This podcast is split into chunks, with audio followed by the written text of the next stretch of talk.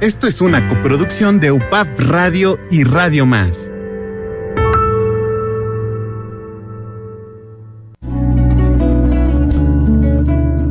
Las plantas y los seres humanos estamos relacionados y nos hace recordar la importancia de la conservación de los recursos naturales. UPAP Radio en colaboración con Radio Más presentan a Dalila Callejas y Norma Corona en Voces del Jardín. Comenzamos. Comenzamos. Soy lo que soy por mis miedos, soy la maleza que crece y la flor,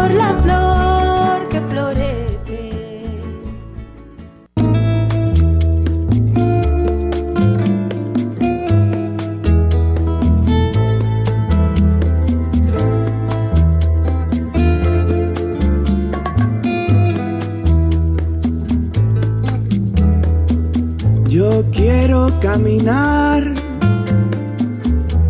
donde no hay senda, donde nadie cantó ya mi canta. Yo quiero caminar por las veredas de un río que mañana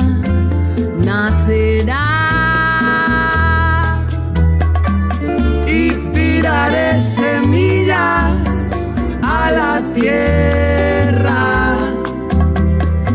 Semillas que muy pronto brotarán. Déjame ver cómo va entrando por mis pies. Es la tierra latiendo que va encendiéndome la piel. Y puedo ver la raíz. Hola, ¿qué tal? Muy buenos días. Les saludo con mucho gusto a toda la audiencia que nos está escuchando y sintonizando a través del 107.7 FM, Radio Más en sintonía contigo. Mi nombre es Dalila y les recuerdo que Voces del Jardín también pueden escucharlo todos los lunes a las 9 de la mañana por las distintas plataformas de UPAP Radio. Como cada mañana, para mí es un gusto saludar a mi compañera conductora y amiga, Norma Corona. Hola Norma, ¿cómo estás? Hola Dalila, muy bien. Como siempre, muy contenta de estar aquí contigo el día de hoy porque vamos a hablar de un tema muy interesante y misterioso. Sí, yo creo que, que ambas estamos muy emocionadas porque vamos a hablar de un animal eh, que nos gusta muchísimo, con el que hemos tenido la oportunidad de trabajar eh, divulgando el tema con niños, con docentes y, ay, no sé, me encanta. Pues vamos a hablar sobre los murciélagos. Los murciélagos que son unas criaturas incomprendidas porque en realidad eh, nos dan más de lo Sí. que aparentan, ¿no? Sí, fíjate que cuando yo estaba estudiando biología, al inicio de la carrera yo estuve a punto de, de- de encaminarme eh, hacia el estudio de los murciélagos porque consideraba, bueno, considero todavía que son unos animales muy importantes, muy...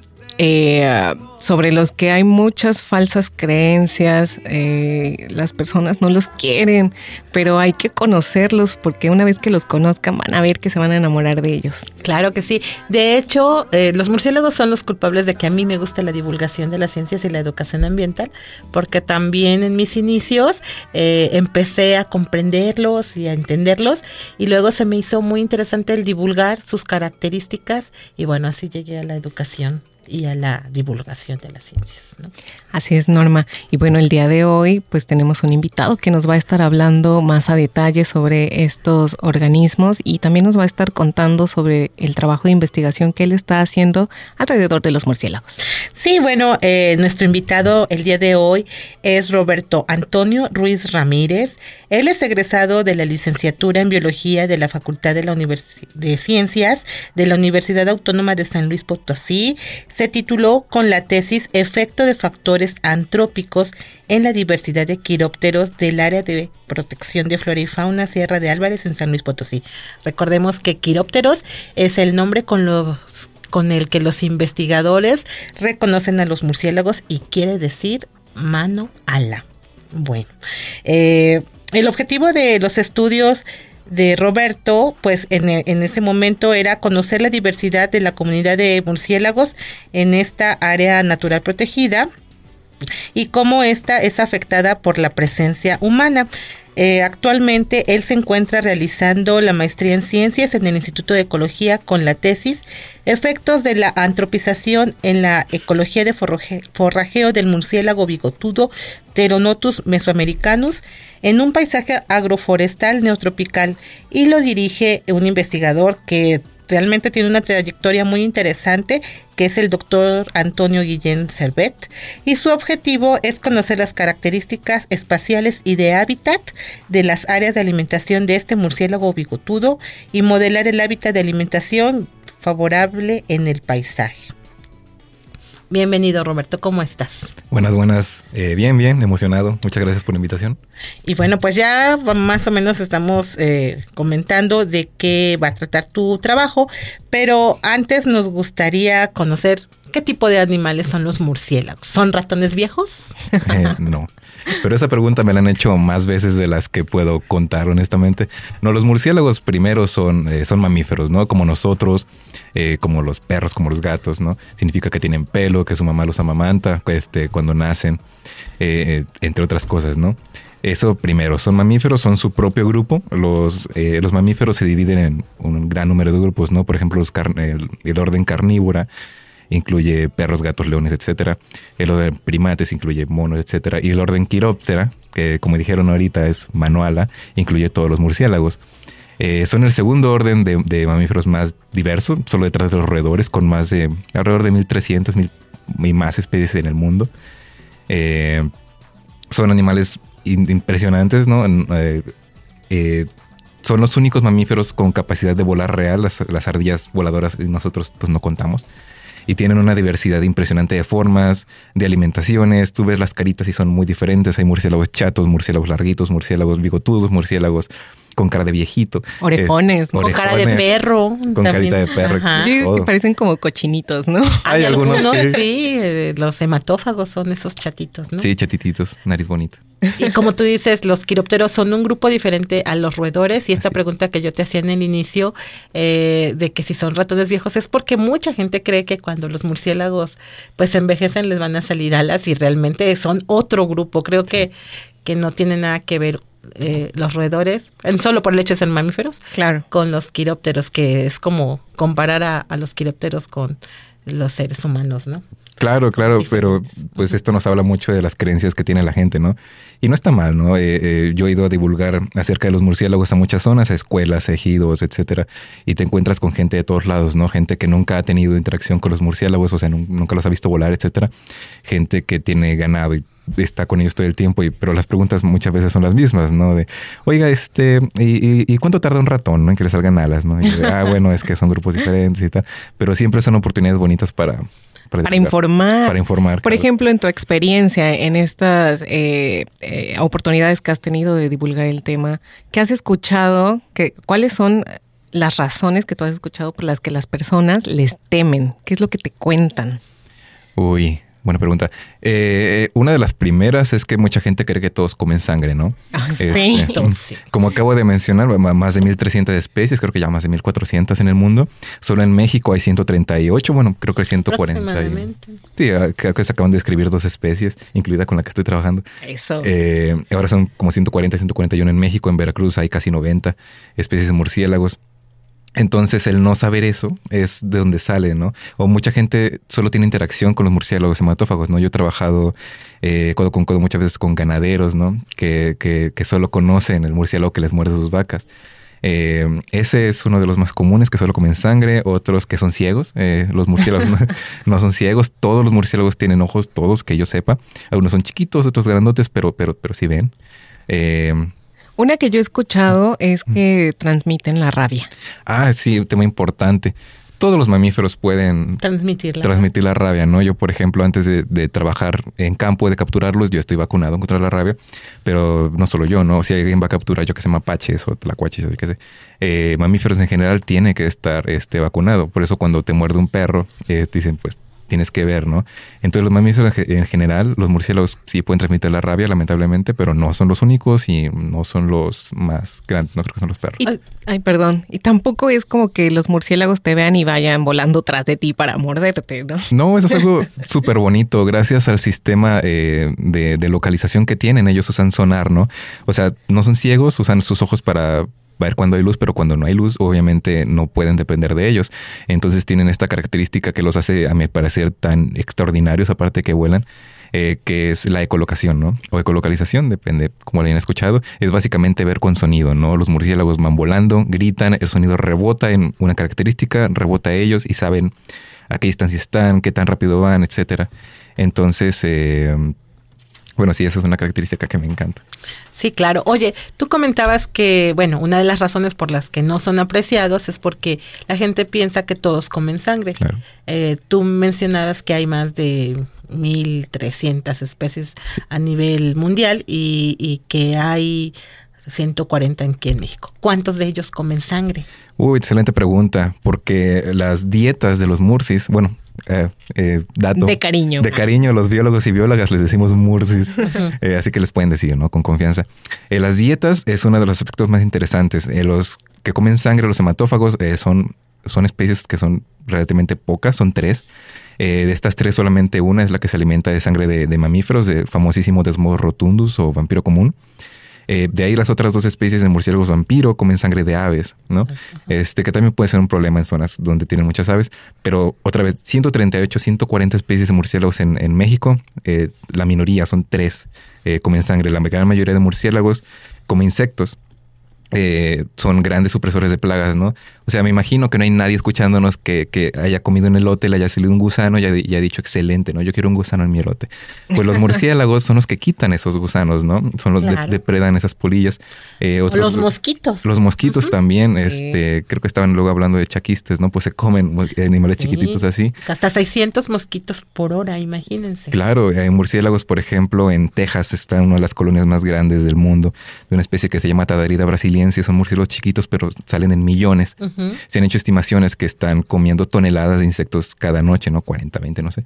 Y esos son, o sea, se- si lo traducimos a dinero en agricultores, ¿no? Que están, que no están perdiendo eh, eh, eh, cultivos, que no están comprando este, insecticidas, eso es una, es- económicamente son muy importantes. Otros eh, son dos grandes. Hematófagos, o los que comen sangre, los insectívoros, y también tenemos varios, dos de mis grupos favoritos que yo adoro con el corazón, eh, son los que comen fruta, ¿no?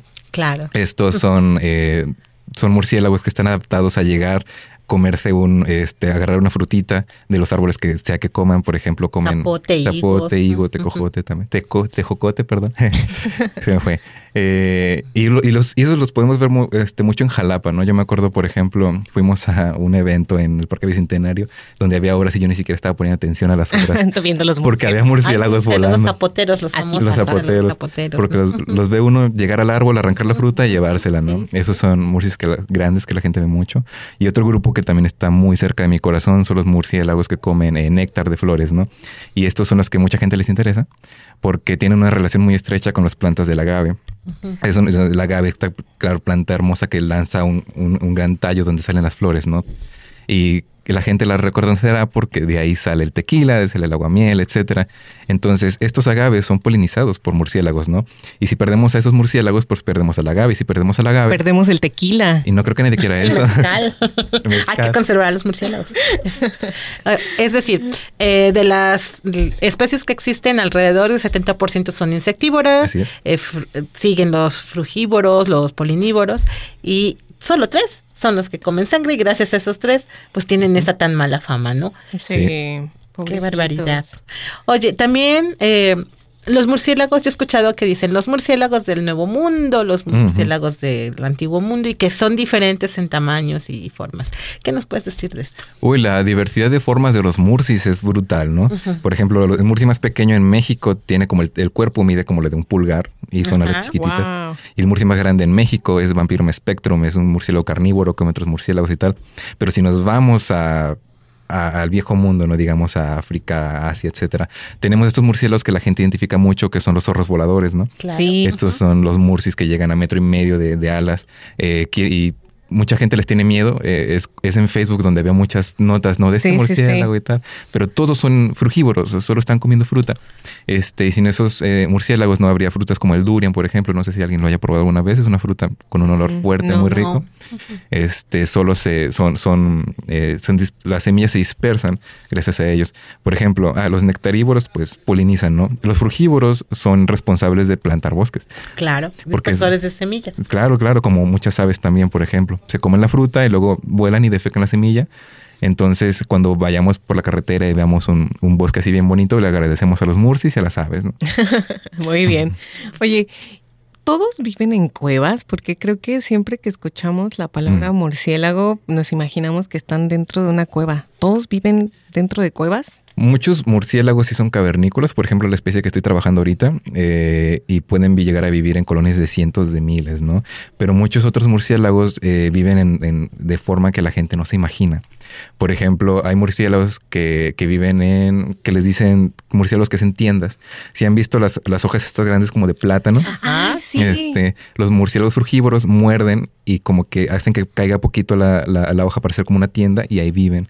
Muchos otros murciélagos se han adaptado a vivir en, en- en casas, ¿no? O en estructuras más bien abandonadas. Este murciélago que les digo, Tadarida brasiliensis, lo encontramos mucho en estructuras humanas, ¿no? Eh, como puentes, etcétera. Eh, hay otros murciélagos de género Lasiurus, murciélagos insectívoros también súper bonitos, se ven súper pachoncitos. Y esos viven, por ejemplo, en las ramas de las palmas cuando caen. Ahí les gusta meterse. Otros murciélagos este, se cuelgan de árboles, etcétera. Los, los zorros voladores, por ejemplo, eh, se cuelgan de árboles. Entonces, muchos murciélagos sí son eh, cavernícolas, pero una gran variedad eh, no. Fíjate, aquí en Jalapa, en la Benemérita Escuela Normal Veracruzana, hay una colonia de murciélagos Sí. habitando entre sus edificios y bueno, eh, la escuela ha mm, sido muy responsable porque se ha acercado a expertos para que les digan eh, eh, qué especies son y, y bueno, pues obviamente los conserven sí, y con mucho respeto a esa colonia. ¿no? Hasta me parece que este año hicieron como un festival Ajá. de los murciélagos, sí, aprovechando sí. que los tienen Ah, sí. ahí. y que salen, los pueden Sí. observar, entonces es un recurso hasta educativo, ¿no? Claro. Bueno, y cuéntanos, ¿qué es lo que estás haciendo en tu proyecto de maestría? Porque suena muy interesante. Oh, sí, eh, sí, es bastante interesante. Este, a mí me interesa mucho saber cómo los murciélagos, sus poblaciones, están siendo afectados por actividades humanas, ¿no? Es algo que llevo haciendo desde la maestría, con eh, la maestría tiene otro enfoque, pero ahora lo estoy haciendo por eh, saber por dónde se mueven, es decir, cuando salen de, lo- de, de donde viven, en este caso cuevas, eh, por dónde se van y a dónde llegan, ¿no? Eh, entonces a mí me interesa ahorita principalmente saber a dónde llegan. Eh, los murciélagos, está- estos, hay especies que están activas toda la noche, hay especies que están activas 15 minutos.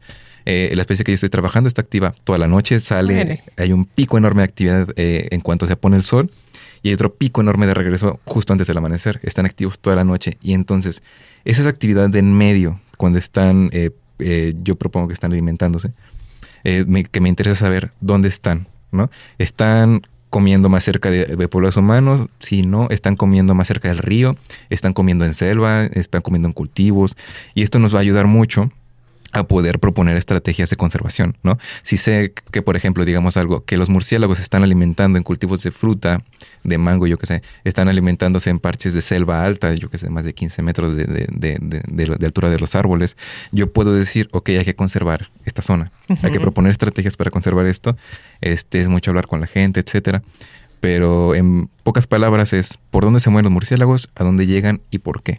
¿Y cómo logras saber eso? Porque no que, va- que vaya Persiguiendo al murciélago, ¿verdad? Yo creo que, pues- que sería muy cansado. Y además son muchísimos. ¿Cómo Son Y en la noche, ¿no? Sí. No, pues tuve que aprender a volar, no, no es cierto. Este, no, eh, es- aquí voy con lo de la bioacústica, ¿no? Eh, es el estudio de los animales, a bueno, el estudio de cómo los animales se comunican usando el sonido. Y los murciélagos ecolocalizan. Entonces, esto es una herramienta de la que nos podemos agarrar muy fuerte porque cada especie tiene una firma, por así decirlo. Cada especie ecolocaliza de una forma diferente a la a otra. Eso varía dependiendo de qué comen, a qué altura vuelan, este, etcétera. Entonces, eh, eso tú lo puedes grabar. Yo grabo toda la noche, bueno, los aparatos graban toda la noche y luego en, un eh, en la computadora clasifico automáticamente eh, cuántos murciélagos pasaron por ahí y luego ya ahí hago más análisis. A ver, a ver. Entonces, los murciélagos emiten vocalizaciones. Sí. Cada especie eh, su, su Tiene una vocalización, peculiar. diferente. Ajá. Sí. Y eso es lo que tú estás grabando y Sí. luego analizas en base eh, pues a las especies que puedes eh, encontrar con esa con esa grabación y, y, y cómo ubicas dónde están o, o dónde pones tus Ah, eso, eh, audios. pues tratamos de poner los aparatos en todo el paisaje, en todo el sitio donde estamos trabajando. Entonces, cada vez que pasa un murciélago por ahí, el aparato lo registra. Y luego eso yo lo puedo ver en la computadora. Es, lo puedo ver literalmente, visualmente, las colocaciones, eh, colocaciones de Pteronotus mesoamericanus.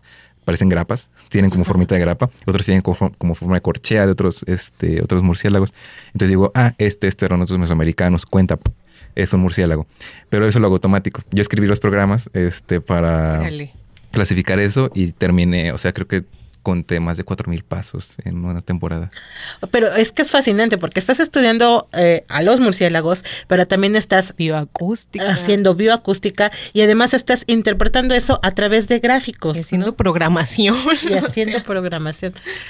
Pues hay mucho que estudiar en relación a los murciélagos, o sea, es algo transversal, no necesariamente eh, conociendo pues sus hábitos o viéndolos eh, puedes entenderlos, sino es un sumar eh, técnicas, ¿no? Sí, es un, eh, yo quiero pensar que es un trabajo multidisciplinario. Sí. Este, he recibido muchísimo apoyo de mi asesor, el doctor Antonio Guillén, porque muchas cosas que estamos haciendo no se habían hecho de esta manera, Claro. ¿no? Este, tra- trabajo literalmente con terabytes de datos y yo no puedo hacer eso visualmente, tengo, por eso a fuerzas tengo que trabajar con, con algoritmos. Entonces, este, por un lado la programación, por otro lado el trabajo de campo, por otro lado la estadística, por otro lado la ecología. Y me estoy volviendo loco, pero ya casi termino la tesis. Y además, déjenme comentarles que Roberto, por si fuera poco, también hace ilustraciones Es un de, artista. de murciélagos. Yo quiero saber en qué momento duerme. Ay, No duerme porque se va a buscar a los murciélagos. es cierto, además no duerme. Ay, pues muy interesante. Eh, y, y bueno, ¿cuáles han sido algunos de tus resultados preliminares? Ya podemos decir por dónde se están moviendo estos murciélagos. Todavía nos falta un poquito. Bueno, ahí va, ahí va, pero estoy teniendo resultados muy interesantes. Eh, eh, muestré en dos temporadas, invierno y verano. Entonces estoy viendo resultados diferenciales, ¿no? Que usan, de repente el verano usan, se acercan más a ciertas coberturas, por ejemplo, eh, a selva alta, pero en ambos, en ambas temporadas he encontrado que, por ejemplo, se alejan mucho de, caminos, de centros urbanos y tienden a estar cerca de los ríos. Se dependen de estos cuerpos de agua porque de ahí salen las, eh, las- sus presas, básicamente. Son insectívoros. Sí. ¿En qué localidades estás trabajando? Ah, es muy cerca de aquí, de, de Jalapa. Estamos en, bueno, yo mostré en Buenavista. Si alguien conoce Rinconada, la capital Ajá. de las garnachas, está Ajá. al norte. Está entre Veracruz, Puerto y Jalapa. Es un lugar muy bonito. Ok. Pues bueno, pues muchísimo que, que aprender de este trabajo que realiza Roberto. Sí. Eh, te invitamos a que nos compartas eh, en otra sesión, pues cuáles han sido pues algunos de tus avances y que nos sigas eh, contagiando de esa pasión por el estudio de los murciélagos. Así es, Roberto. Y compártenos una cuenta en donde podamos ver este arte que tú realizas sobre murciélagos y otros otros animales. Este, tus ilustraciones ya nos las mostró, son muy buenas. intento, intento. Eh, estoy en Instagram como rob-rz, eh, las primeras tres letras de Roberto, rov-rz. Ahí pueden encontrar, hago ilustración en acuarela, pastel, tinta. Eh, también hago fotografía macro si a alguien le interesa. No soy tan activo.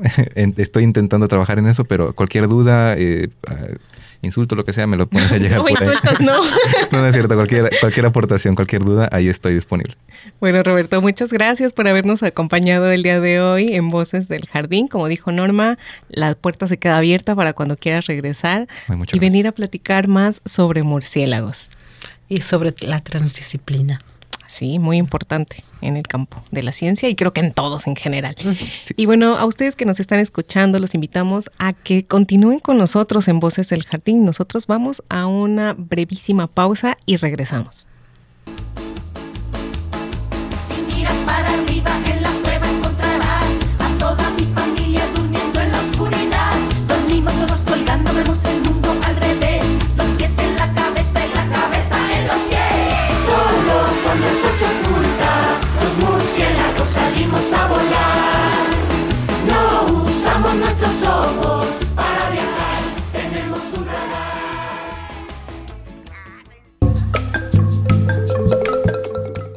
Nuestro deber, cuidar el medio ambiente para el bienestar humano. Estás escuchando Voces del Jardín. Vamos a un breve corte y regresamos.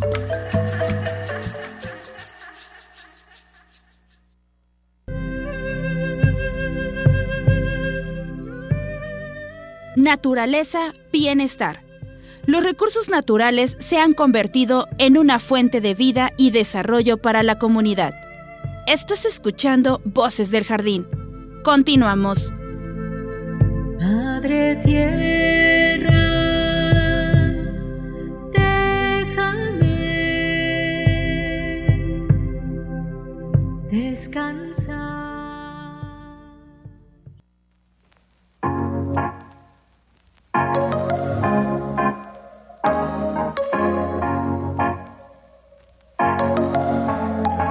Pues ya estamos de regreso en Voces del Jardín. Mi nombre es Dalila. Estamos transmitiendo en vivo desde el Cerro de la Galaxia a través del 107.7 FM, Radio Más, la radio de las y los veracruzanos.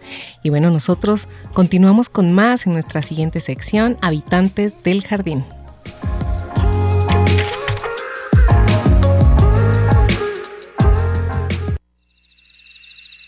Los insectos cumplen una amplia gama de funciones ecosistémicas, aportando equilibrio.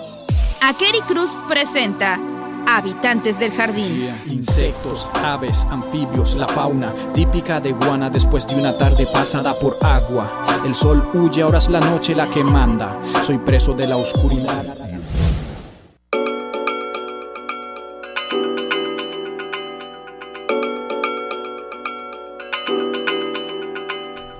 Hola, Keri, pues, ¿qué nos vas a contar hoy? ¿Quién es nuestro habitante del jardín? Eh, pues el día de hoy, siguiendo la temática de los murciélagos, eh, pues escogí al murciélago magueyero menor.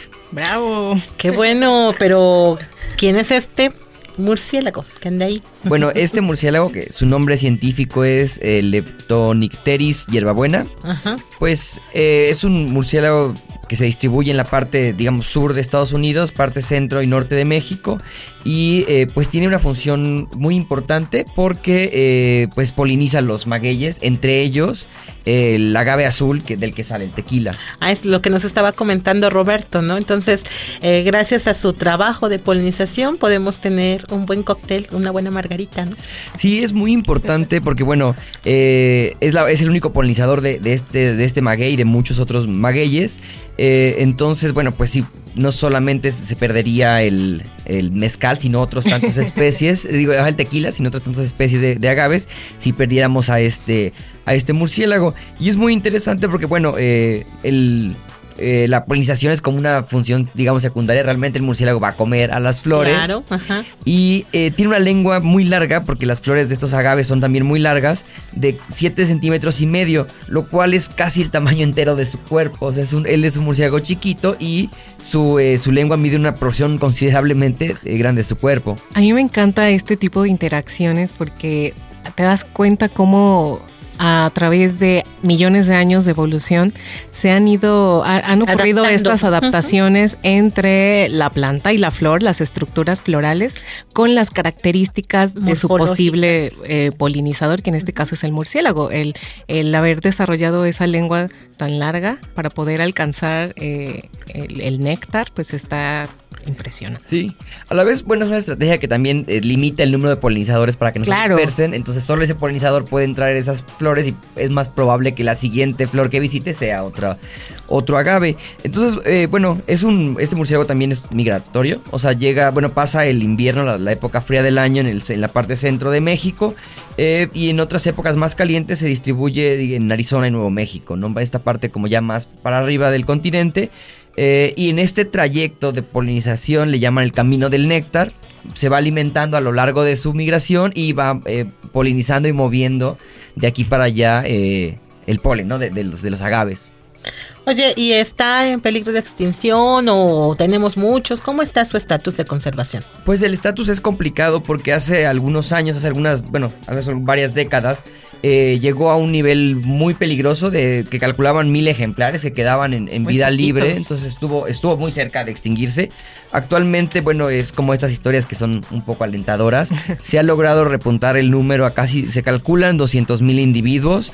Y bueno, México y Estados Unidos hace algunos años lo sacaron de sus estatus de mayor riesgo. Eh, todavía está como bajo observación, pero ya no está en el riesgo crítico. Eh, pero los organismos internacionales de, de protección a la fauna todavía lo consideran que está en, como en riesgo. Riesgo bajo, pero riesgo. Porque digamos 200 mil ejemplares puede sonar como mucho, pero en el mundo de los murciélagos son, son poquitos, siguen siendo muy poquitos. Y bueno, esto, eh, lo que nos comentaba Roberto, ¿no? Eh, muchas veces pensamos que los murciélagos en realidad nos van a hacer daño, solo vemos ahí unas figuras en la noche, unas sombras voladoras, pero en realidad eh, pues nos están dando bastantes beneficios como el caso del Leptonicteris hierbabuena, que bueno, eh, poliniza a los agaves. Sí, sí, muy interesante este murciélago, muy bonito. Pues muchísimas gracias por estar con nosotros aquí y compartir el día de hoy a este habitante del jardín, el murciélago maguillero menor. Y continuamos en Voces del Jardín.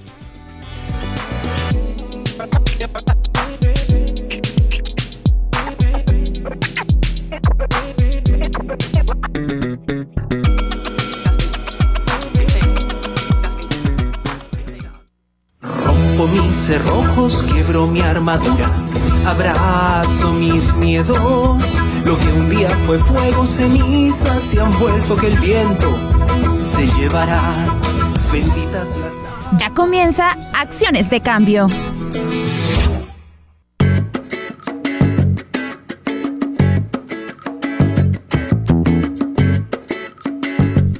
Y bueno, nuevamente nos acompaña la maestra Indira Calderón de la Coordinación Estatal de Cambio Climático y Educación Ambiental para comentarnos cuáles han sido las acciones de cambio desarrolladas por esta eh, coordinación.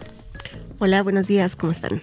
Pues muy bien, Indira, aquí eh, queriendo escuchar qué es lo que en estos días han estado trabajando ustedes. Pues nuevamente hemos estado muy activos y la verdad nos, nos agrada estar siempre en movimiento en favor de la educación de los niños y el cuidado del medio ambiente. En esta ocasión les traemos con la novedad que estamos trabajando junto con el INECOL el, lo que son jardines etnobiológicos.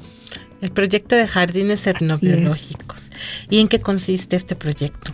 Bueno, la intención es capacitar a los docentes en, en estos eh, en estos temas de, de jardines etnobiológicos es darles información que puedan emplear el día de mañana en sus escuelas con los niños. Me parece que uno de los objetivos de este proyecto es establecer un jardín con ese enfoque etnobiológico en las escuelas. Así es. ¿Y cómo iniciaron las actividades con este proyecto? ¿Quiénes están participando? Cuéntanos. Pues empezaron muy bien. La verdad es que tuvimos una gran respuesta, mayor de la que, de la que esperábamos. Eh, hemos tenido maestros eh, muy interesados. En la primera convocatoria que se lanzó tuvimos este del nivel preescolar, tuvimos eh, casi 100 docentes en un día. La verdad es que fue impresionante porque tener a 100 docentes bajo una misma aula está complicado. Sí, me imagino. Sí. Tienden a comportarse como niños en salón de clases.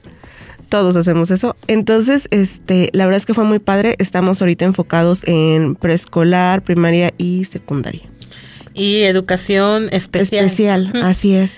Ok, y con ellos eh, ya se ha iniciado este trabajo de jardines etnobiológicos. Tenemos entendido que tienen dos generaciones de docentes, una que ya ha estado trabajando y que está compartiendo sus experiencias con la nueva generación de maestros. Es correcto, sí tenemos a las dos generaciones juntas, lo cual es este una retroalimentación muy fructífera porque los de la este, primera generación son los que también este, nos apoyan ahorita con los de la segunda.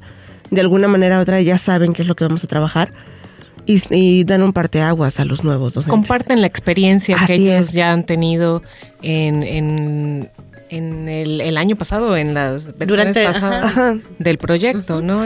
exacto.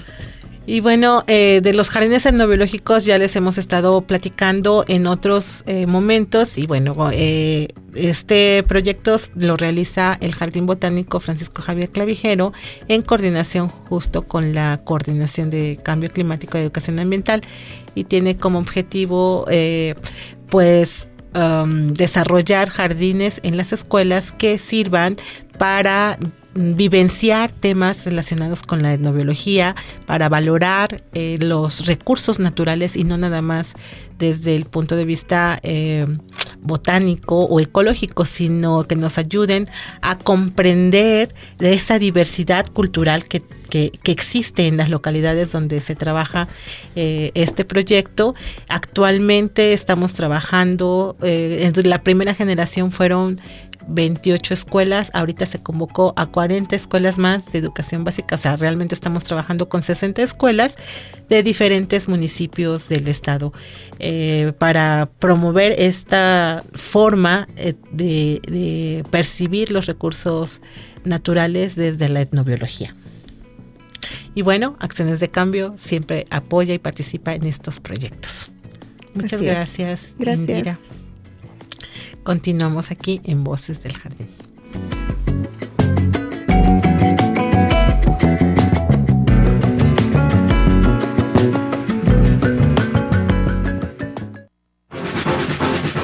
Es momento de escuchar a Phil Brustad.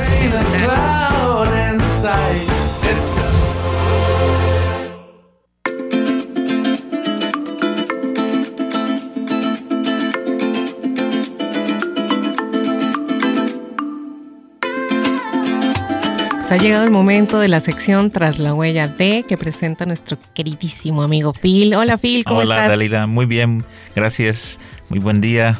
Gusto estar aquí de nuevo con ustedes, encantado. Pues nosotros también, Phil, y es que estamos ansiosas por saber cuál era el personaje. personaje encontré, pues un, a un alemán que hoy pues hoy vamos a caminar tras la huella de Johann Friedrich Blumenbach ok. Porque elijo a él, bueno, este no voy a hablar sobre los murciélagos, aunque es el tema, pero él publicó el nombre del orden Quiróptera a lo cual pertenecen los murciélagos. Ah, Fue entonces importantísimo en la clasificación, pues este Roberto mencionó ese orden que pertenecen los murciélagos y sobre ellos entonces jugó un papel ¿Y importantísimo. Él fue el que los nombró. El nombró el, ah. Quiróptera, el nombre Quiróptera eso fue publicado así. Este, Bautizó al orden de los murciélagos. Ándale, algo así. Entonces, pues Johann Friedrich Blumenbach nació el 11 de mayo de 1752. Fue un médico, naturalista, fisiólogo y antropólogo alemán. Se le considera a uno de los principales fundadores de la zoología y la antropología como disciplinas científicas comparativas fue uno de los primeros en explorar el estudio del ser humano como un aspecto de la historia natural. Eh, los compañeros de Blumenberg lo consideran uno de los grandes teóricos de su época y fue un mentor a una influencia para muchos de los biólogos alemanes de la próxima generación, incluido Alexander von Humboldt. Oh, no podría yo terminar el año sin mencionarlo. ¿no? este fue reconocido como un prodigio a la edad de 16 años. Se graduó con su tesis de doctorado sobre la variedad natural de la humanidad, que se publicó por primera vez en 1775. Eh, se considera una de las obras más influyentes en el desarrollo de conceptos posteriores de razas humanas este. A ver, ¿qué más? Eh, Blumenbach fue nombrado profesor extraordinario de medicina e inspector del Museo de Historia Natural de Göttingen.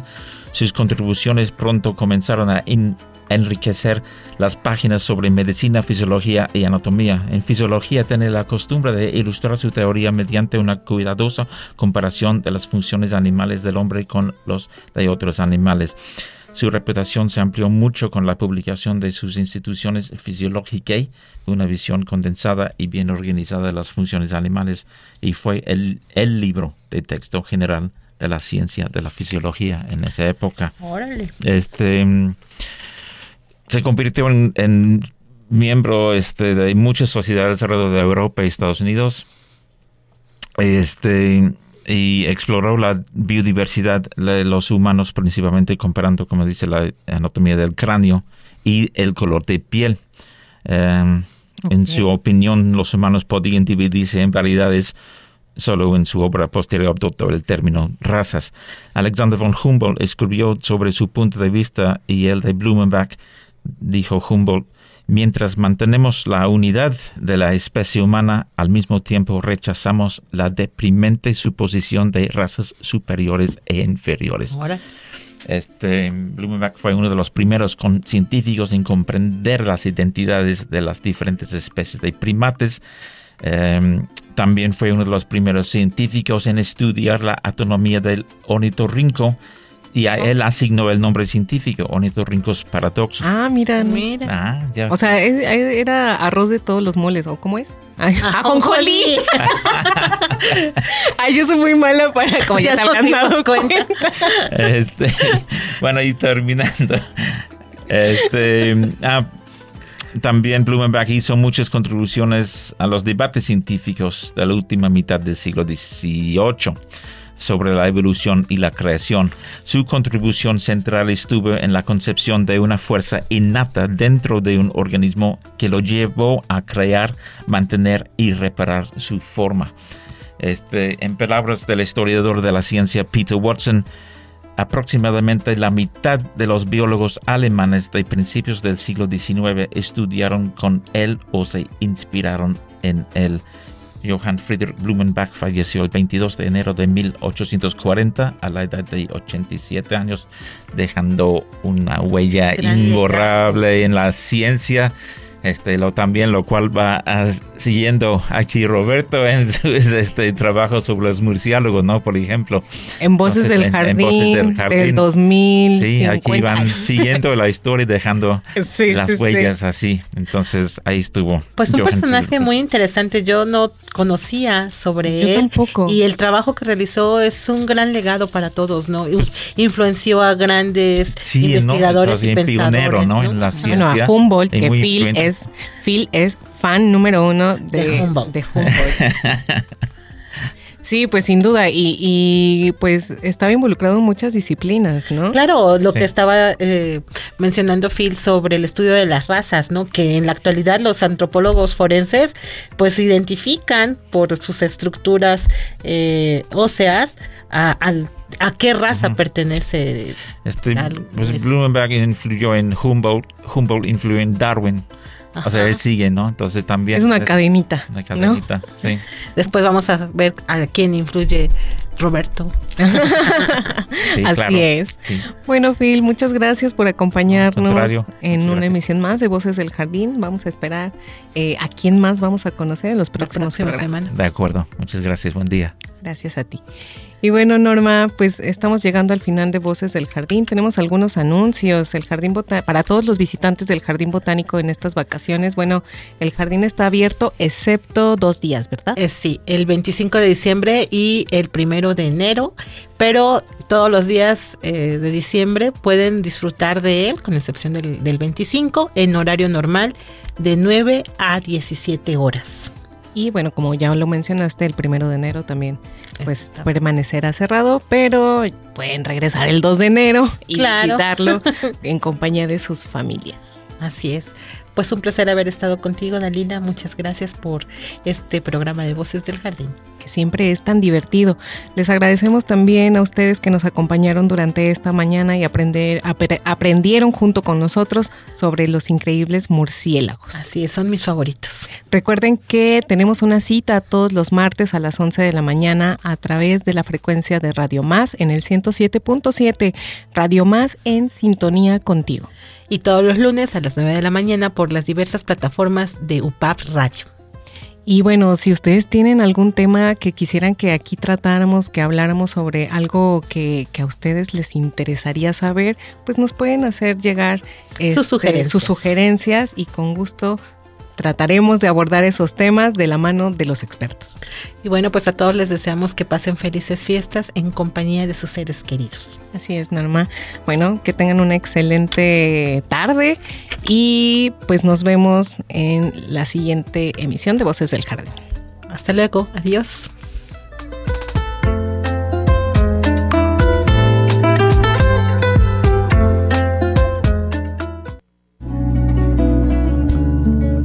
Promover un estilo de vida más sencillo, más amigable con el medio ambiente y fomentar una cultura de vida verde y sana. UPOP Radio en colaboración con Radio Más presentó a Dalila Callejas y Norma Corona en Voces del Jardín. Voces del Jardín.